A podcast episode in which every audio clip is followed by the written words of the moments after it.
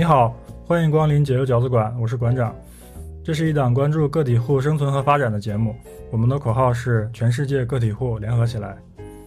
啊，非常荣幸，第零期节目请到了我的老同事自立来当嘉宾。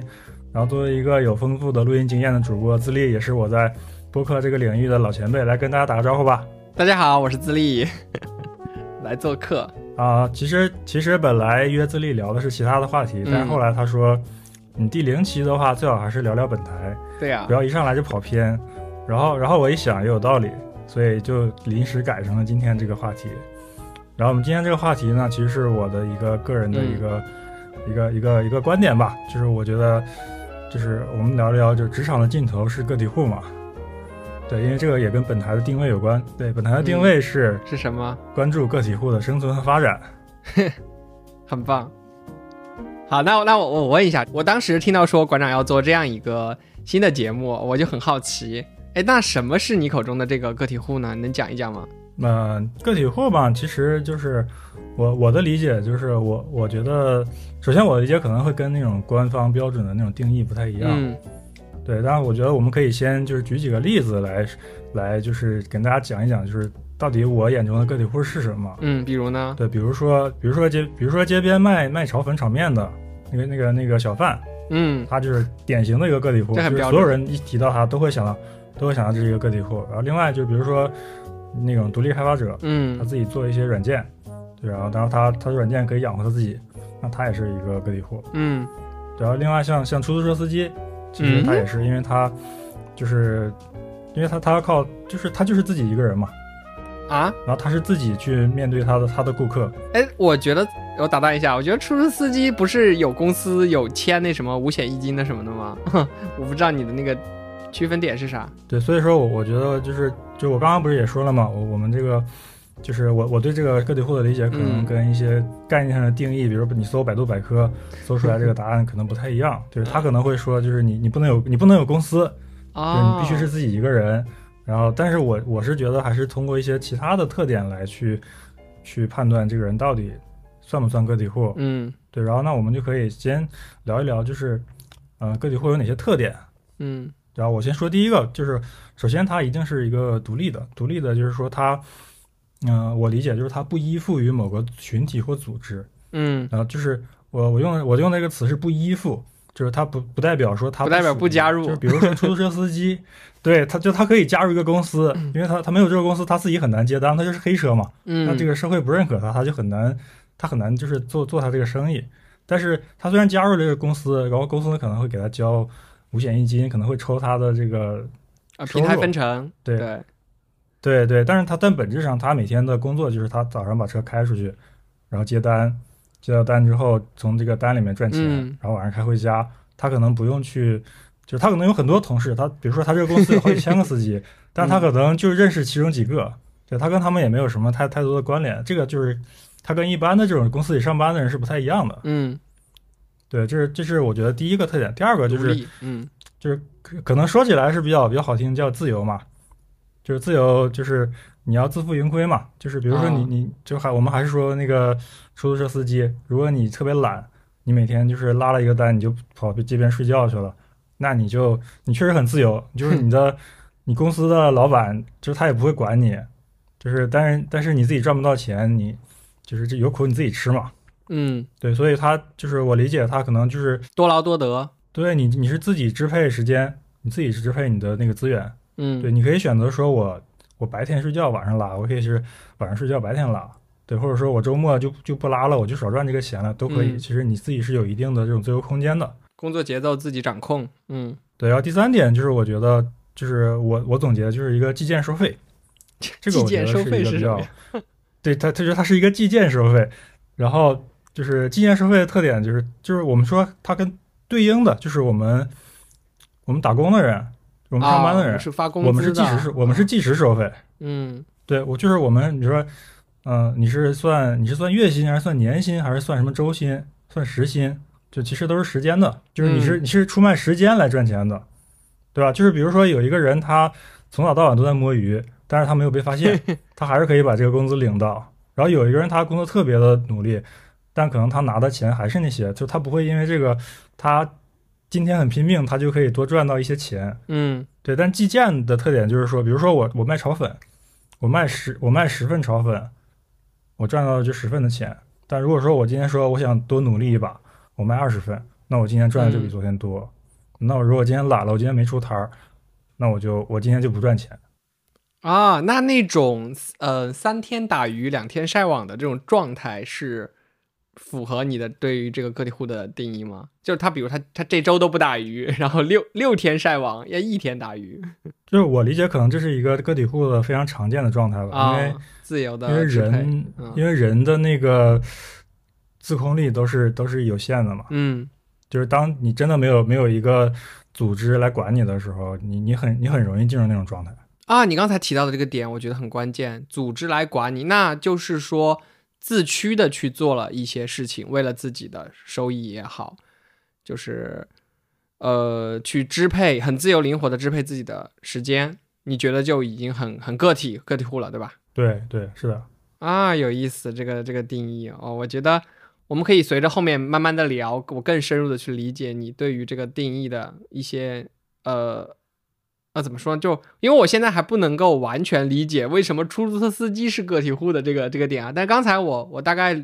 大概想了一下，就是他可以今天就不干，对吧？我今天我就把平台抽成啊、平台没有抽成，首先，然后把份子钱交给他。然后今天不干，明天我干，或者明周末我干努力一些之类的，我自己规划自己的整个时间，这种是被你画在了这里面，对吧？不是说一定要一定要不签约公司这种呃，是这样，我觉得你可以还还是从那个计件收费这个点来理解，啊，计件收费，嗯就是为什么出租车司机是个体户，因为他是就是你拉的单越多，你赚的钱越多嘛。啊，然后就是一个，就是我们评我们判断一个，就是就是各行各业都有干得好的，有干得不好的。嗯那那个干得好的那个出租司机，他的单一定拉的比较多。啊，那外卖小哥也是是吗？对啊，是一样的道理，就是快递小哥、外卖小哥其实都是，哎，我觉得还挺有趣的。就是他们虽然他们虽然受雇于某一个平台，嗯但是其实他们我我理解他们是个体户。而且他们可以随时换平台，你发现这很关键，就是他可以从饿了么去美团，再从美团去到一些什么送 送菜的平台，对吧？自己是来做抉择的，嗯对，就是我理解，比如说，呃，一个一个那个外卖小哥，他他今天他从饿了么跳槽到了美团，嗯，这个事儿对他来说，我我理解可能不是一个特别大的事儿，对。就是可可能他就是他可以非常的从容的做出这个决定。但是比如啊说一个一个饿了么的程序员跳槽到美团，那这个对他来说就是一个大事。儿，他他要各种评估那种就是，呃，就是我去那边他给我涨多少钱啊，或者说这个做的项目有没有前途，就对我个人能力有没有锻炼。啊，懂了懂了，这就是你刚才说的第一个点嘛，独立，也就是不依附于某一个平台或者组织。那程序员就很依附啊，就 当然也有程序员说我我想跳槽就跳槽，不知道和这种心态下算不算更个体一点或者更独立一点？哎，好了，我我大概了解你要聊的这个呃话题大概是聚焦在哪一块儿。那为什么你想要做这样一个播客，就是去聚焦聊个体户的事情呢？首先就是，呃，到了一个比较尴尬的年纪，然后开始思考一些沉重的问题，就比如说人要到哪里去。啊，现在才开始思考，啊，所以这个尴尬的年纪是什么？是多大呢？你看我就是尴尬的年纪就是就是三十五岁嘛，三十五岁就很尴尬。三十五岁啊，之前也有说法说三十五岁大龄程序员，然后会特别的有很多职场焦虑，对吧？其实所有人都有，嗯，对，就是现在这个年龄好像提到了三十五岁，但是我记得前几年可能这个年龄更早。三十，我我记得我刚入行那一年，十年前我啊刚入行的时候，有一个当时组里面有一个前辈，就是比嗯。我比我大个两三岁，然后比我多工作几年，然后嗯。就是那个那个时候他讲了一个一句话的一个笑话，这句话非常简单，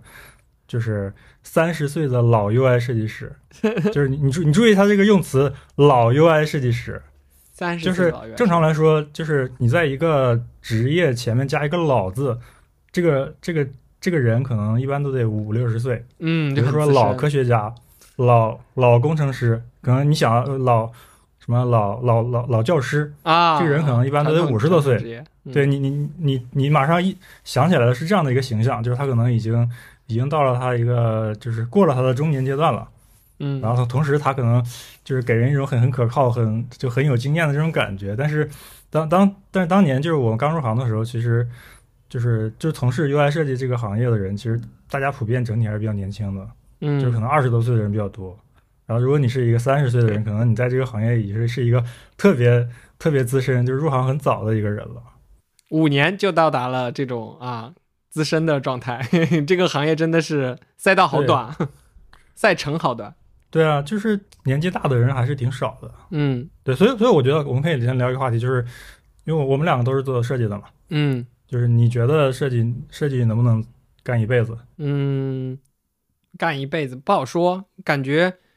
有的也可以啊。你像 我之前看到很多现在还活跃在这个设计圈儿里面的老前辈，对吧？每天还是在输出很多相关的设计资讯啊，设计的一些调研啊。然后也有自己开工作室的，还有一些独立的设计师，可能跟有一些人有一些合作的一些 app 或者项目的。然后你你想，我嗯看到他们现在这个状态，嗯我觉得他们挺享受的。这种我觉得好像确实可以干一辈子，但是也有一些很焦虑的，就是因为现在年轻人，包括入职的很多新的小朋友，就他们的设计能力是非常好的。然后那老的这种你说的那个老 UI 设计师，他的竞争力在哪在哪里呢？好像就比较难找到。那这种时候，我就想，哎，那是不是可以干一辈子呢？好像又又不是，对，所以这个问题真的很难回答。可能是想干一辈子，还是不想干一辈子？我觉得可能是这样一个问题。嗯，你怎么看呢？嗯，这个事儿其实我是这么看的，嗯。就是我我会把这个设计师分成两部分，嗯。第一部分就是他这个就是他是一个职业，嗯，然后第二部分是他是一个职位，职位，就因为这个就是就是当你说一个人他是设计师的时候，就是你一方面你说的是他就是他的职业，他是他做的是什么事情，他是靠、靠做什么工作来来养活自己，或者说他他把技能点点在了哪些方向上，对啊？这这个指的是这个设计师他的这个职业。嗯另外一个是职位，就是说他对你是在一个什么样的公司或者什么样的企业里面去去工作。嗯对我觉得这这是就如果你分成这两块的话，其实我的理解是，可能你这个职业是可以干一辈子的。就是就算你七七老八十了，就是如果你你有专业能力，然后市场有这个需求，就早总还是会有一些活儿给到你的，然后你也嗯你也确实有能力把它干了，干的挺好。但是那个职位的寿命，我觉得就目前来看，就这个职位很难干一辈子。就是就是为什么说三十岁都是可以称为老 UI 设计师，就说明这个我们现在这个行业是有一些问题的。就是嗯你你你这个职位，他可能不能给你保留到你你五六十岁，可可能你到了三十多岁，你你就开始有些慌了。嗯就可能可能就是年年轻人就是也，嗯反正你干的事儿他也能干，然后那你自己又没有一些特别硬硬的这种技能，说就是一定要把你留下来，然后那你就很尴尬，就是你的职位的这个寿命可能就到头了。嗯，大概就是铁打的互联网公司流水的 UI 职位 这样一个状态。哎，你这个让我想到了歌手这样一个职业啊，就有的歌手就业务能力很强，或者说有作品之后，他不管多大年龄，你看现在很多歌手出来参加很多综艺，继续在唱歌，他的歌喉还是很好，他都可以去参加节目或者去走学。这个就是你说的说有技在身啊，不会说在一直要在某一个那种公司里面去去签约，成为别人的旗下艺人，他就可以自己去单干，对吧？这个我觉得很像这个状态。嗯，对，所以说嗯就是我为什么会就回回到我们最开始那个那个话题，就是我会说我的一个观点是，就是职场的尽头是个体户。嗯就是当然我我说的不是所有人，就是我只是说，因为我们就是我的工作的环境，包括我认识的人，其实可能就是我接触的大部分的这些朋友或者说同事，其实大家的处境其实是比较像的。嗯然后我我的我只是说，就我们这一类人可能就是我们职场的尽头可能可能是个体户。嗯，哎，我我觉得可以这样，你这个标题是“职场的尽头是个体户吗？”问号，对吧？那我就从就跟那个奇葩说一样，你现在有一个自己的呃观点，当我问到你的时候，你会觉得是的，对吧？你会觉得是的。那我来扮演说，啊、不是，我看可能会碰撞出一些什么样不同的火花，是不是会比较有意思？就是我来当正方，你来当反方，对呀，对呀，我这临时给你生发，的大纲里没有的东西。可以可以啊，可以啊，可以啊。啊。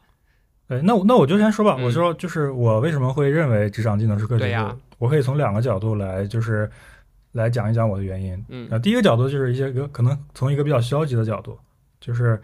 嗯，就比如说你到了一个年龄，比如说你到了三十五岁，或者是更更高，你到了一个天花板，你可能很难嗯再往上去提升了。嗯，对，然后包括你的就是个人能力，也就是在现有的环境下，可能也不会有太大的提升了。然后，嗯，但是，然后你做的事情呢，可能也不会给你带来太多的这种成长或者专业上的进步。嗯然后这个时候，你就要面临跟一些比你年轻好几岁的人这样的一个竞争竞争。然后你跟他们竞争的时候，你就非常的不利。就一个是你年龄大了嘛，然后你的你加班加不过他，体然后你一般这个时候他都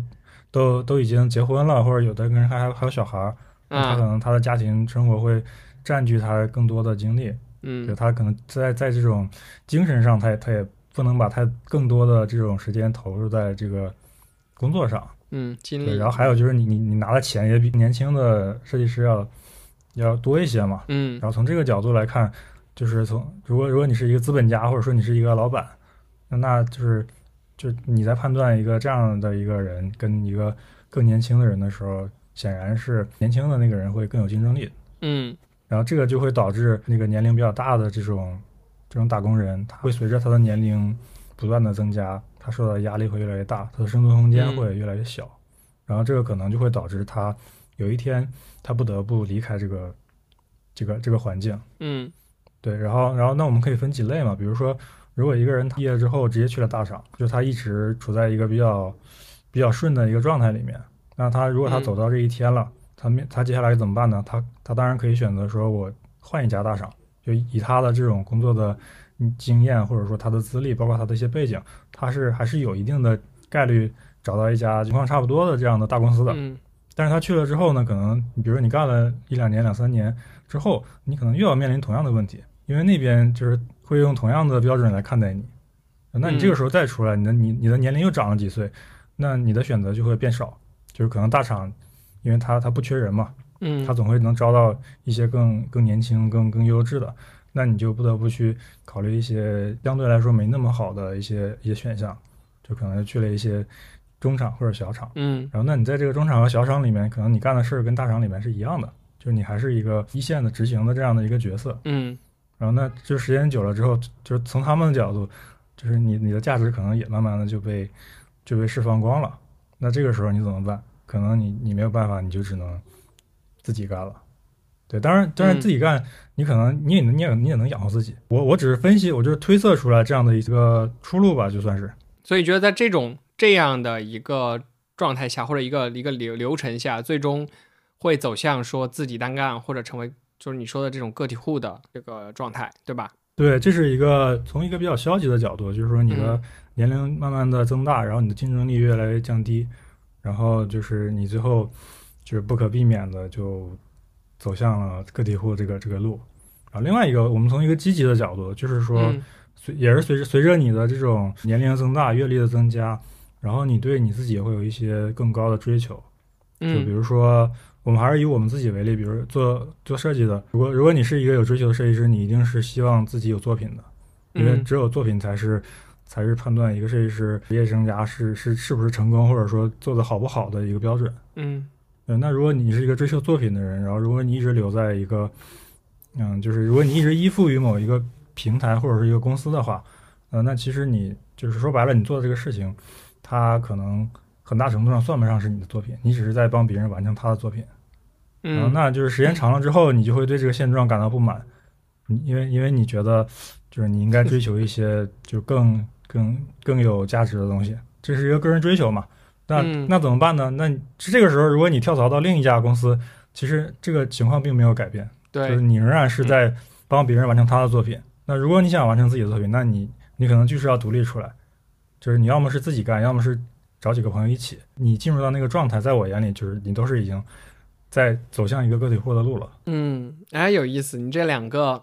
不同的状态下啊，一个积极，一个一个消极，一个积极的状态下，最终都走向了这个个体户，有点意思。那我 我说一下我的想法吧，就是消极的那种状态下，就是一直以来没有什么特别的竞争力。我觉得这个，如果从从老板的角度去看，就是一个比如一个五年员工和一个今年刚招来的一年或者两年的这个员工，如果他们出活和干的东西内容、工作内容是一样的状况下，那确实。我为什么要给五年的这个更多的一些薪酬和福利？这个不合理，我觉得，我觉得对那个两年的也不公平，他也会觉得不公平。为什么同样干同样的事情啊，而他因为公司的这样一个资质呃资历的这样一个问题，可以拿到更多？而这件事情其实，在我们的刻板印象里面，在国企啊，或者说这种企事业单位里面是很正常的，因为大家就是拼的就是这个资历。我五年的一个教师，或者我十年的一个资深的教师，那我的职称，我的我的那个薪酬，就是要比今年刚刚毕业的这些毛头小子们要高啊！但是在互联网行业好像没有这一条，年龄越大，好像你自己需要输出的东西就越要符合你这个在其位谋其职的东西，对吧？这是一点。而且你刚才说的年龄、体力啊，加班加不过，然后这个。家里事儿又多，然后这个精神消耗，这个精力上也比不过。我觉得确实确实，但这个东西又又很正常，所以可以理解。我觉得消极的这一条发展渠道上，我比较认可你。我觉得确实要走到后来要走到个体户上，就是如果你想要有更多的，比如家庭生活，更多精力投在家庭生活上，你想要追求更多的收益，因为你可能。可能我就不给你涨薪了，因为你的产出并没有在达到你的那个匹配到你的职位的时候就不涨了。那你还想要更高的收益，你就得出来单干。确实，我觉得，但是积极的这一条路线上，我觉得好像不是这样的。因为我我我们我们台之前做过很多像独立开发者，我们也有聊过很多就公司的还在公司里面就职的这种。这种也很也很有创造力的这种同事同学，我们聊一下。我感觉他在公司的这个土壤上，还是在积极的去做自我价值实现和产出的。首先，他可以配得上他那一份高薪，甚至说每年还在涨的这个加薪幅度，他配得上，因为他不断的在做新的东西，新的很大的项目或者很大的架构，很资深设计师才可以去做的事情。对，另一方面呢，他自己业余也好，或者说个人的作品，他也在做。然后这里就分支出两类人，一类就是想要更自由、更灵活，对吧？比如说，呃，我今天我想我我想工作四天，上三天班这种，然后就就去跟，比如说有跟一些团队、跟一些公司去提，那团队会说不行，不行，他说那我就单干，或者说我我找一个这种 remote 的远程工作，那他就行了，这是一部分，对吧？还有一部分他不想要那么自由，他想要稳定。他觉得说稳定的工作对他整个精神、心理，包括整个家庭顶梁柱的这种带来的这种慰藉更重要。那他就需要说，我要挑慎重的挑选一个我认可的未来五十年、五五年、十年都不会垮的互联网公司，对吧？大厂，所谓大厂或者上市公司，他就会觉得很安定。那我就会倾注我整个的职业生涯。还有我的热情、我的精力、我的呃输出，全部往这家公司上输出，然后基于这家公司的产品去做一些啊成就成就感呀，或者说那种内容产出的东西。我觉得我见过见过这样的人，我觉得也很好。他对稳定的诉求是他一直以来的一个追求，他就是希望能够每天都不愁吃穿，同时呢也有非常好的福利待遇。对，这是我的一个感觉。嗯，就是你刚刚说的这样的人，其实确实我我也我也认识一些。嗯，就是尤其是像像我们之前的一些，就比我们再年长几岁的人，可能在在一些大厂里面，确实是有这样的人的。就是可能他他不是很担心说他的竞争力就是没有了，因为他确实就是他的水平可能确实比较高。嗯，然后同时他也比较享受说在这样的一个比较。啊，比较稳定的、比较成熟的一个体系里面去工作，然后他也能找到自己，就是特觉得特别愿意投入的这样的一个一个事业。嗯嗯，这种这种我觉得是还是挺令人羡慕的吧。对他可能说他自己他自己很有激情，同时他的生活也很有保障，他也不用担心说我今天我我今天要操心明天能不能活着。对，而且这种我之前有问过一个，哎，为什么就是选择大厂嘛？嗯，得到的答复是大厂其实是有一个放大效应的。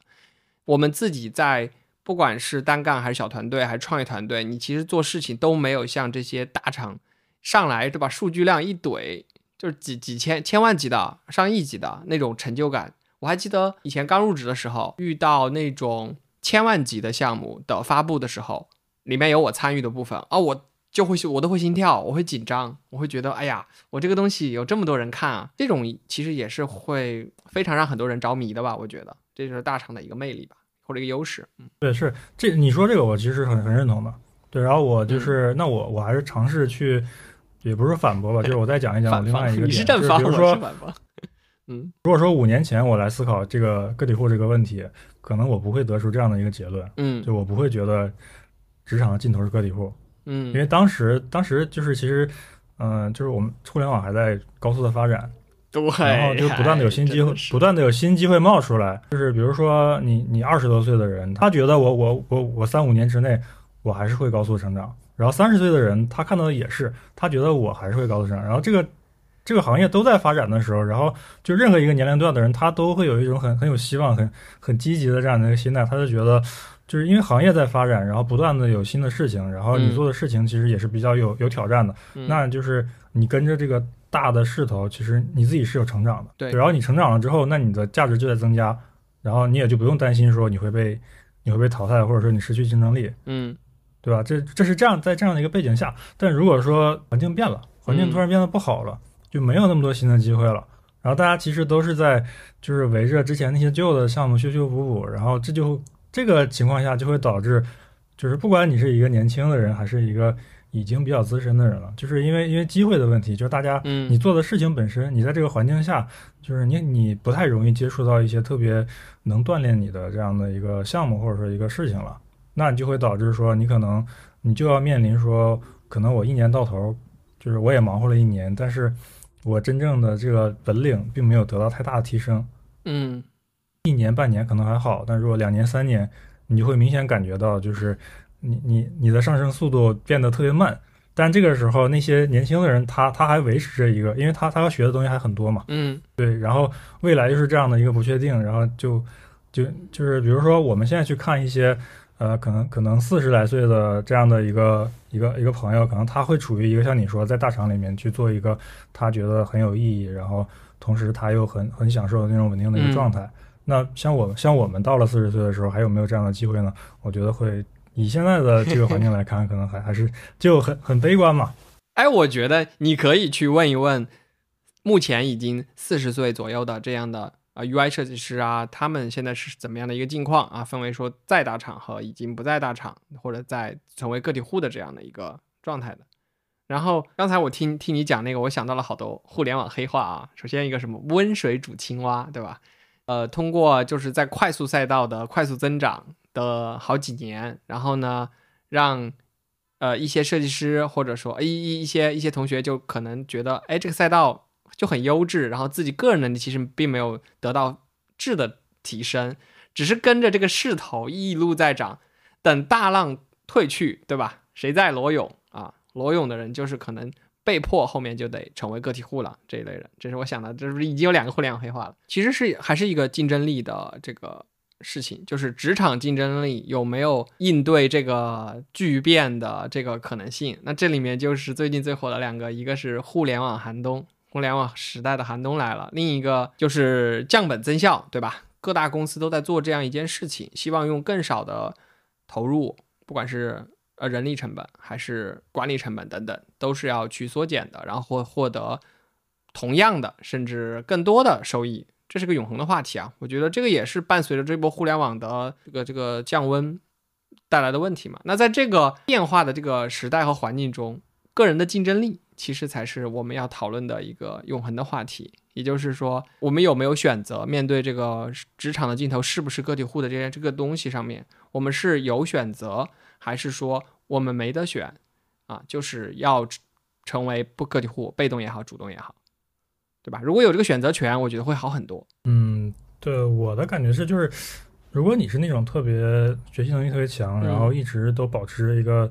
这种旺盛的求知欲，或者说不断的。关注新东西，然后你你的智商啊，或者说你的行动也跟得上的人，那就是我觉得任何时候你都就是你都是有竞争力的，嗯，对。但是对于但是对于大部分人来说，可能大家其实就是能能达到这个这么清醒这个这个级别的人还是不多的，就是大大部分人其实还是稀里糊涂的，就是我跟着行业一起发展，对，就是行业发展好的时候，我就我就很，其实我也没有刻意的去干什么，但是我就跟着这个行业我就发展了，嗯，也不是说我台风来了我就飞了，我确实在这个过程中也得到了很多机会和锻炼，嗯。就是我确实也就是如果你生在这样的一个时代，那你就是你不需要做很多刻意的这种这种努力啊，或者说调整，你就是可以获得一个成长。但如果你嗯你生在一个没有什么机会的这样的一个年代，那就不是说你就一定发展不好，就是相对的你就要多付出一些。我觉得还是得活个清醒吧，就是清楚的知道那个增益哪一部分是平台和这个时代带来的，哪一部分是自己创造的，对吧？这个很重要。不管你后面你是自己个体户干，还是你跟着这个大平台去干，对，就是我是觉得，我我从来都没有觉得说个体户特别好，或者是怎么样。我我只是我我希望我自己能以一个非常客观，或者是一个嗯呃一个平和的心态来去看待它。就是我我就我没有我现在我没有什么倾向，就是说呃就一定是打工就不好，或者说打工就是好，或者说在大厂就是好，或者说怎么样。就我只是觉得从现在这个形势来分析，就是大家可能就是很多人都会走上这条路，但这条嗯路到底是一条好的路还是不好的路，其实我我是没有我是没有倾向的，我只是觉得有有这种可能性。对，然后抛出了一个话题，哼，对，所以我就觉得我们早晚都会成为个体户，尤其是就是就是背景啊，或者是经历跟我们类似的这这批嗯人。对，当然，比如说你是当老师的，或者说你你是你是医生，那可能不是，就是你你相对来说你那个你的那个职位还是比较比较稳固的，就是只要你不出什么太大的意外，而且而且这些职位还会吃到那个资历和这个，包括医生啊，特别是医生吃到资历的这个红利，对吧？你越老，我就觉得你经验越丰富嘛。但我觉得他确实实际上也是，对呀、我就是会找那些很资深的医生去看病，你你多干了十年，你就是多做了十年手术嘛，那你所以就所以就是互联网这个东西这个是反的是吗经验 嘛。所以说互联网从业人员，你越多干的时长越长，你需要面临的挑战就越大，而不是像专家老教授可能十年二十年经工作经验的，有的时候别人去挂个专家号，其实就是个感冒，对吧？对啊，对啊，就所以所以就刚刚就像你说的嘛，人间清醒，就是你你要清醒，就是说你每天在干的这个事儿，它到底是不是一个在不断的给你积累长期的这种经验的这样的一个事儿，就是你就是你就是你做的事儿是，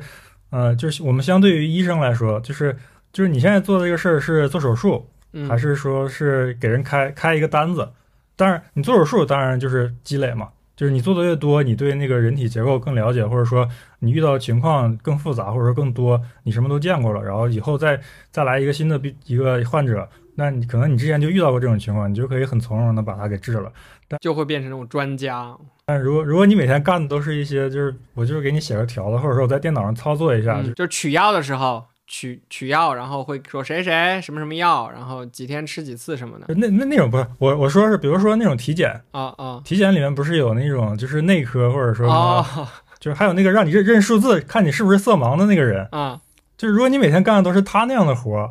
那其实那你其实你不会成为一个五十岁跟你三十岁。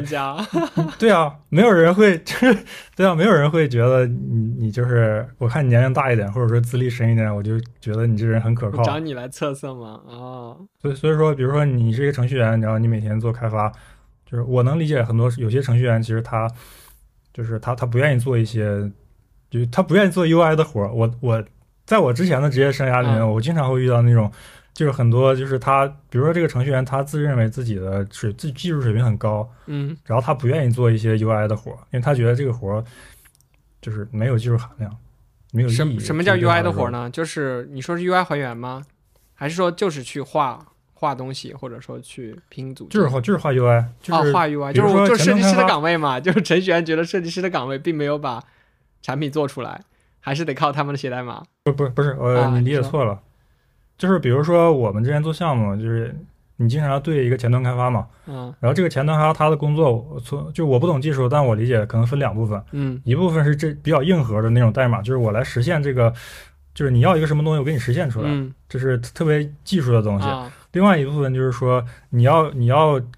你要的界面我给你绘出来。对吧？对，就是我这个按钮这么大，你就得这么大啊，然后我这个字号这么啊大，间距是多少？调字号、调间，距，然后就有些开发，觉得没技术含量。对他们就觉得这个这个活儿这个没有意义，我不愿意干这个活儿。就啊这个他觉得就是我这活儿干得再好，啊，这个我就有有那个发言权，因为我以前也做过前端开发相关的，确实没有啥成就感。我跟你说，就是你让我调这个按钮，从大改小，从小改大，字号改多少，然后怎么怎么样，确实会没有多少成就感。但是有一种情况会有，就是这个 UI 特别的精美或者很有挑战性的时候，然后有一些方案是呃普通的这种代码实现不了的，然后我们就会它就会变成立马从一份工作变成一份有挑战性的工作，然后我们就会去想方设法把这个 UI 还原给你实现掉。这时候就会抠像素，一像素一像素对，然后用一些 hack 的方式去写，不然你让我日常调个按钮，我确实 没什么意思。嗯，因因为他判断说你这个事儿对我来说是有挑战的，就是我把你这个活儿干完，干完？我学到我我的能力是有提升的的，哦。对，然后我以后可以拿这个跟别人讲说我我会做这个，对对但是你跟我说把那个字号调一下，他觉得你这就是凭空给我增加工作量。哎，那我觉得有这种性格的程序员还挺好的，至少他是有追求的，他不是像给我们去查色盲的那位体检的医生啊，他可能确实天天年年的工作就是在给我们认色盘，但人家也是在就是为了就是为了讨一份工作嘛。我觉得嗯这个状态确实在互联网来看啊不是很好。对啊，就我我其实能理解那那些就是有一些有一些程序员，就是他他不愿意做这个 UI 还原的事儿，就是当就是我我如果我跳出这个身份来，我就是我从他的角度去看问题，就是这个事儿确实对他没什么提升。但是当我回到就是这个项目里面，我是这个里面的一个成员的时候，那我还是希望你把这个给我干好。如果你干不好，啊那这个东西做的很糙，那对啊，那那我就背锅了。你盖房子，你不能所有人都去画建筑图纸啊，你还是要有人一砖一瓦的去糊这个是混凝土的呀，不然的话，你只去挑那些能够冒尖儿、能够有亮点的活，不把基础的这些干完，那那谁去干呢？那些事情，对吧？所以其实还就负责的程序员，你不能说好的程序员，就负责的程序员，他其实会去平衡这种枯燥一点的这种视觉还原工作和有挑战性一点的这种创新性工作，都得做。你最终都是一个项目完整整体，不然你最后做了好多挑战的，呃，有挑战的功能，最后那个按钮七扭八歪的，然后大家用起来也不爽，也不行。我觉得还程序员还是要对美有一些追求，有一些熏陶是好的。对，所以就回到刚刚说那个嗯嗯点，就是说你当你处在一个非常好、非常美好的时代的时候，那这个程序员可能他每天接到的活儿里面，可能有一半儿是那种他觉得有挑战的，嗯然后另外一半是这种这种没有挑战的。但如果说那个有挑战那一部分让他觉得对这个工作很满意，那他在做那些没挑战的时候的工作的时候，他可能就心态也会平和一些，他就觉得啊，那这部分也是我该做的。嗯对，但如果说你进入到一个，就是当当整个行业开始走下坡路的时候，然后就没有那么多新鲜的事儿可以做了，然后可能那这个比例就变了嘛。嗯比如说，如果说你百你每天工作百分之七八十都是这种都是这种你觉得没有技术含量的事儿的时候，你就会你就会很难受嘛。嗯然后你就觉得那我我每天在干啥？当然，你从一个如果你从一个职业道德的标准来要求，那作为一个开发，一个好的开发，他一定会把这个事儿都做好嗯的。就是如果你都能做好，那你就会得到其他人的尊重，别人都觉得你是一个做事很很严谨、很认真的这样的一个人。嗯对，但但我们也能对，我们也能理解，就是那如果你每天全部的工作都是干这个，那你不就跟那个那个认数字的那个人差不多了吗？这个时候你就真的要考虑说，我要我还要不要干这个事儿了？就是我要不要变成一个个体户，我去去做点儿就是我觉得更适合我，或者说我觉得更有意义的事儿。嗯，所以确实大家都会在随着年龄的增大去思考这样一个问题，就是要不要成为个体户，或者说呃你的这个大标题啊，职场的尽头是个体户吗？我这个我其实还是不确定，我我觉得不一定是个体户，但是我觉得更多的人会成为这个个体户播客的听众，我觉得这个是确定的，因为大家都会去思考这样一个问题，对吧？你在做播客，你做的这个播客选题就很怎么说呢？很接贴近大家的这个生活，那那就是你觉得我这个选题还不错是吗？我觉得不错，还是有还是有有有市场的。对，嗯，哎，那那那我觉得还不错。就是第零期，其实如果能收到这样的一个反馈，其实对我来说也也还挺挺正面的吧。对，所以因为我是你的第一个听众嘛，对你确实是第一个听众。就刚刚你也说了嘛，你你还是比较看好这个话题的。然后我觉得嗯就是做就是做播客应该是一个比较长期的事嘛，就可能我不会特别频繁的更新，呃，但是我会一直把这个事儿坚持做下去，因为我觉得这个事儿是它是一个比较有长期价值的一个东西。那我首先我肯定要找一个值得长期研究、长期投入的这样的一个主题。哎，这个主题真的很棒。所以说，那我就聊聊，嗯对我聊聊个体户嘛，因为我就是如果说我首先我自己是这么想的呢，说不定我真的有一天就会成为个体户。那在我成为之前，我我得做一些打做一些准备。那我做准备，我就得研究嘛。对，然后一边研究，我就我就一边通过做这个节目，然后找一些朋友来聊一聊，顺便收集一些他们的这种经历啊、经验，然后其实对我也是有帮助的。嗯就算我这个节目到时候没有什么听众，但是就是录这个节目本身这个过程，其实对我是有价值的。嗯，就是不管是已经成为呃，我觉得已经成为个体户的人，可能是可以被你请来当嘉宾的。这些想要成为个体户的人，就我觉得都是你的听众和受众范围，这个很棒。对对，是他们不一定是我的听众，但是他们，我我还是希望他们成为我的嘉宾。是吗？比如说，我今天跟你聊完，我们今天算是把这个开题了本台的一个一个就开题了。嗯，那接下来我我该怎么办？就首先我想到就是嗯我一定要找一些真真正的个体户对对对，朋友，因为本人还在互联网打工，并不是。因为因为我们两个其实都是纸上谈兵，都是对我们根本就不是很多东西我们不懂。然后你找到一些真正的，就是他，就比如这个人，他在我的定义里面，他就是一个纯粹的个体户，那他讲的东西一定是一定是我想听的。嗯，对，然后可能那对于对于关注这个话题的听众来说，可能也是对他们来说他们想听的。嗯，哎，那你这个个体户有有限定在说呃互联网行业吗？还是说真的可以在你的这个台里听到某一位街边炒粉的老板的内容呢？当然不限定了，互联网哪有几个个体户啊？哦，哎，那很有趣啊！我真的很想知道，你可以去采访一下出租车司机和你能想到互联网的人如果干个体户，基本上工作室啊、就是个个人开发者嘛哦嘛，哦，对，或者说比如说成立一个工作室接点接点单，这种我觉得其实其实没啥意思，就是他们在干什么，你你也大概能想象得到。都很了解了，对吧？对，你要我觉得还是要请一些真正的不一样的，就是比如说我要是真认识一个街边炒粉的朋友，嗯，那我肯定会请他来的。我我很想要听啊，我要知道这个这个炒粉到底是个做成什么样。对啊，这种特别地道的个体户，就是他他能跟你分享的东西是一定是特别有价值的。嗯，哎，这很有趣。那你接下来这个播客有些什么打算呢？计划？计划就是呃我其实我也盘了盘，就是嗯我认识的朋友里面，就是符合我认为的这种个体户定位的人，还是还是有一些的。嗯然后但但目前我我还没有找他们，因为我觉得。就是我起码先把这一期录完，然后我跟他们说，我说我现在有这样一个节目了，以后你们有没有兴趣过来？嗯我我对我不能说我啥都没有，我跟你说我要聊个体户了，你你过来跟我聊吧。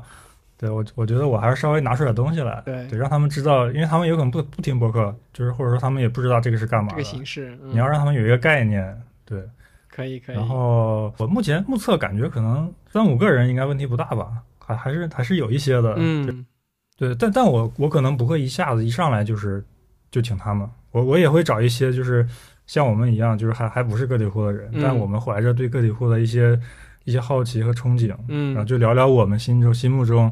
就是个体户，比如说你当好一个个体户需要哪些能力，然后那我们能不能提前准备一下，嗯。或者说就是我听说你你有你有这个想法，那我们一起想一想有哪些方向，就因为个体户干的事儿其实还比较丰富的嘛。嗯。之前就是我们家旁边有一个西瓜专卖店，这是我在深圳这么多年观察到的一个最好的商那个商业模式，是卖什么？就是他就每年夏天，嗯他就每年夏天卖几个月西瓜，然后他店里面除了西瓜什么都没有。啊，平时什么都不干吗？还是有别的副业？他等到天冷了没有西瓜了，他就把他那个店租给别人，我然后那个别人可能卖衣服，可能卖什么东西，反正然后他就他就走了，他就去回老家了或者干嘛去了。每年就工作半年，我觉得你应该去联系下这位老板，我也太好奇了。因为如果我是他的话，我夏天卖西瓜，我冬天卖冰激凌啊，这不就可以一一直都那个啥吗？你这个还是一个赚钱的思维，就是你你想的还是说资源最大化利用，哦你还要自由是吗？就另外不要闲着，哦。我我真的闲不下来，我得干活。我只是他的顾客，我也不知道他是怎么想。但是，但从他的这种结果来看，就是他一年就上半年班，然后他每天就坐在那个在那个店门口，然后一个大台子上，然后咱拿一个手机在那看小说，或者是 或者是听音乐，然后来人了他就给人切一个西瓜，然后收一下钱，然后就就每天，而而且他卖的西瓜就那一个品种，然后他的供货货源很稳定，然后你去他那儿买西瓜就比超市里便宜，然后味道还好吃，就是你你可以预期预期就是说我比如说你觉得今天这个味道口感 OK，明年你明天你买到的还是这个味道口感，它不会像你去一些就是水果店或者什么的。就是上一批西瓜可能很好吃，下一批就不好吃了。那我做不了这个活儿，我会创新他这个西瓜，我会开始西瓜卖西瓜冰激凌。对，他就不创新，他就我就是这个西瓜，就我认准了这个品种，我就卖这一个。然后我卖几个月之后，我就我就放假了。我他这个活儿我还是干不来。可能以后会请这这两个方向的人来聊吧。嗯，挺好的，挺期待的。除了这个请别人来聊，我然后我自己也会有一些。就是因为我我接下来就会非常重点的关注这个领域的一些话题嘛。嗯。那如果说我我看到了一些我觉得有价值的，可以值得跟大家分享一下的，那可能就也会也会搞一些专题啊或者什么的。嗯。啊，我说馆长之前也有在也有做一个公众号吧，就是是美食相关的，对吧？对，其实其实做公众号也是一种个体户的行为。嗯。呃，只是说我做的不好而已。但是但是在就是如果说把它拆开来聊的话，就是你要自己想一个定位。然后想选题，你把它写出来，然后就是这个事儿，你不依附于任何人，你是完全自由的，你想干什么就干什么。对，包括一些 UP 主啊，或者一些独立开发者啊，做 App 的，还有做独立游戏的，都是自己凭着自己的一腔热情，然后去去做一些自己的项目。嗯，所以所以我是觉得，可能我们生我们的生活的一部分已经是个体户了，就是就人都是复杂的嘛。嗯。可能可能你白天上班的时候，你就是一个打工的人，但是你回到家之后，你有一些自己业余爱好或者什么事儿，然后你如果你真的把它当成一个事儿来做的话，其实你就有一定的个体户的属性。我我我其实我觉得你你就挺个体户的，因为你有很多事儿嘛。对对对，事儿很多。就是你有一个节目，然后这个就挺个体户的，然后你你又那个就会做一些各种各样的 app，嗯，然后从这个角度，其实你做的事儿跟独立开发者其实没有什么区别。只是说你还有一份工作，然后你比他们可能做的事儿更多一些，对，就时间更少一些，嗯，对他们可能靠这个就是来养活自己了，但你可能还到不了这个地步，但你也会因此有一些就是其他的收益嘛。对我，我觉得这个收益更多的，就我自己要做一些 app，做一些小项目，包括以前以前很早的时候是写博客。现在是做播客，其实我还挺想挺想尝试做直播的，就是就是跟大家去对聊的一些节目啊，或者怎么样。我觉得它能够带来的收益是什么呢？是填补我对于创作、对于这个做东西的这个这个诉求。因为我我停不下来，我如果停好久停下来不做一个东西，啊，不出一个作品，我就会觉得。好无聊哦，也需要需要更多的这种成就感来来那个激励我自己吧，是这样一个状态。那就像你这种人，你你是一个追求作品的人嘛？对对对。那那就是从我的角度，我就觉得你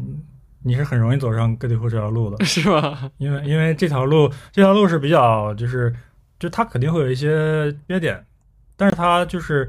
它对于你创作作品还是有很大的帮助的。但是作品不赚钱呀。所以就会带来一个问题，就是个体户，就你说这种个体户，它的脆弱性其实还蛮蛮大的，就是应对风险能力不强，对吧？作品又没有办法给你交五险一金，然后作品的收益也会随着这个用户的这个口味的变化、时代的变化去不稳定。如果我是写，如果我是刘慈欣，我写了本《三体》，我觉得确实这辈子可以衣食无忧的到处去指导啊，做艺术总监啊，什么什么的东西。去去指导一些电影啊，去获得收益持续的，但是没有我们互联网的很多作品，它不像《三体》像这种文学作品、歌曲作品，包括绘画作品一样，有那么长的保时时间的保鲜或者传世的这种能力。你你今年可能还在用这个 app，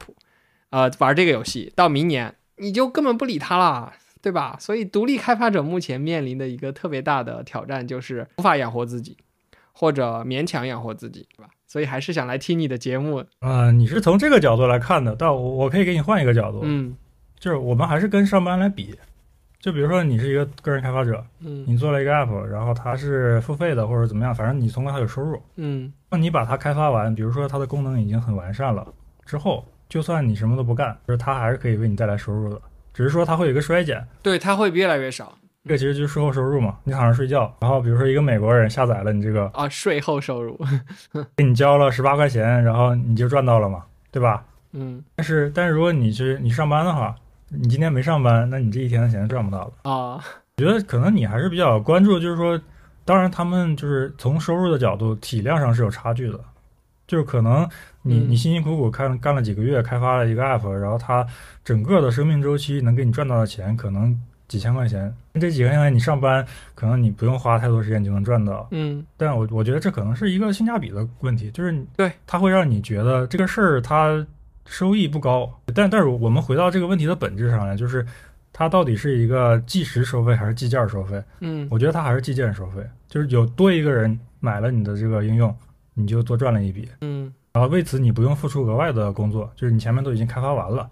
但如果你去上班，我今天去了，我才能把今天的工资领到。如果我今天请假了，我这就这个工资就没有。就依附于那个平台嘛，还是这个点，要不要依附于那个平台嘛？那在我看来，就是取决于哪边是大头了。你比如我五年前吧，我不是做了一款小游戏嘛，然后当时就是觉得啊，那个真有这个游戏的点子真有趣，非常创新点，我觉得啊，我觉得啊，做出来肯定能火，当时只是为了实现嘛。然后做出来了，然后做出来，大家也有一部分人去玩，每天几百个人，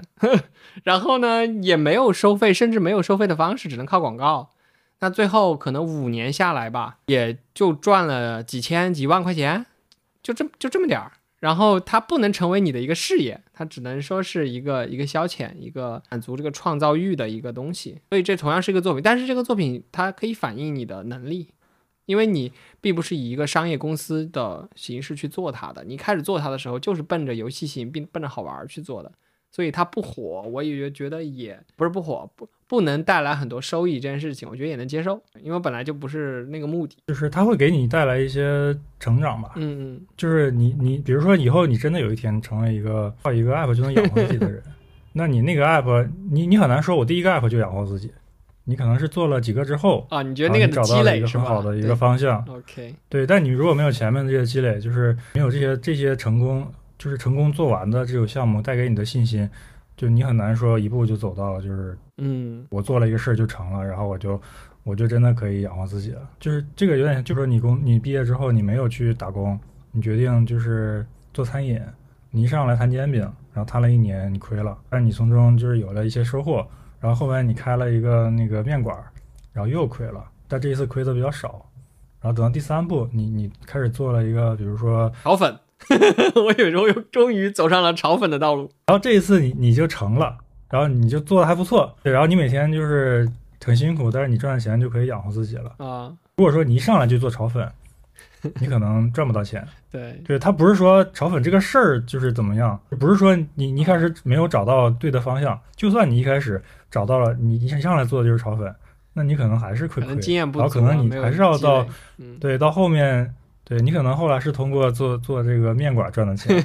但前面你是用炒粉来积累的。还有什么要聊的吗？应该这一期就差不多了吧？嗯，也也有一个小时了，嗯平台是干嘛的？然后以后可能会出现什么样的话题，其实也也大概讲讲清楚了。那今天的节目就到这里吧，感谢你的收听。如果你也对个体户这个话题感兴趣，欢迎在小宇宙订阅解忧饺子馆，也欢迎在评论区里留下你的宝贵建议，大家一起沟通交流。然后节目最后就是推荐给大家一首曲子吧。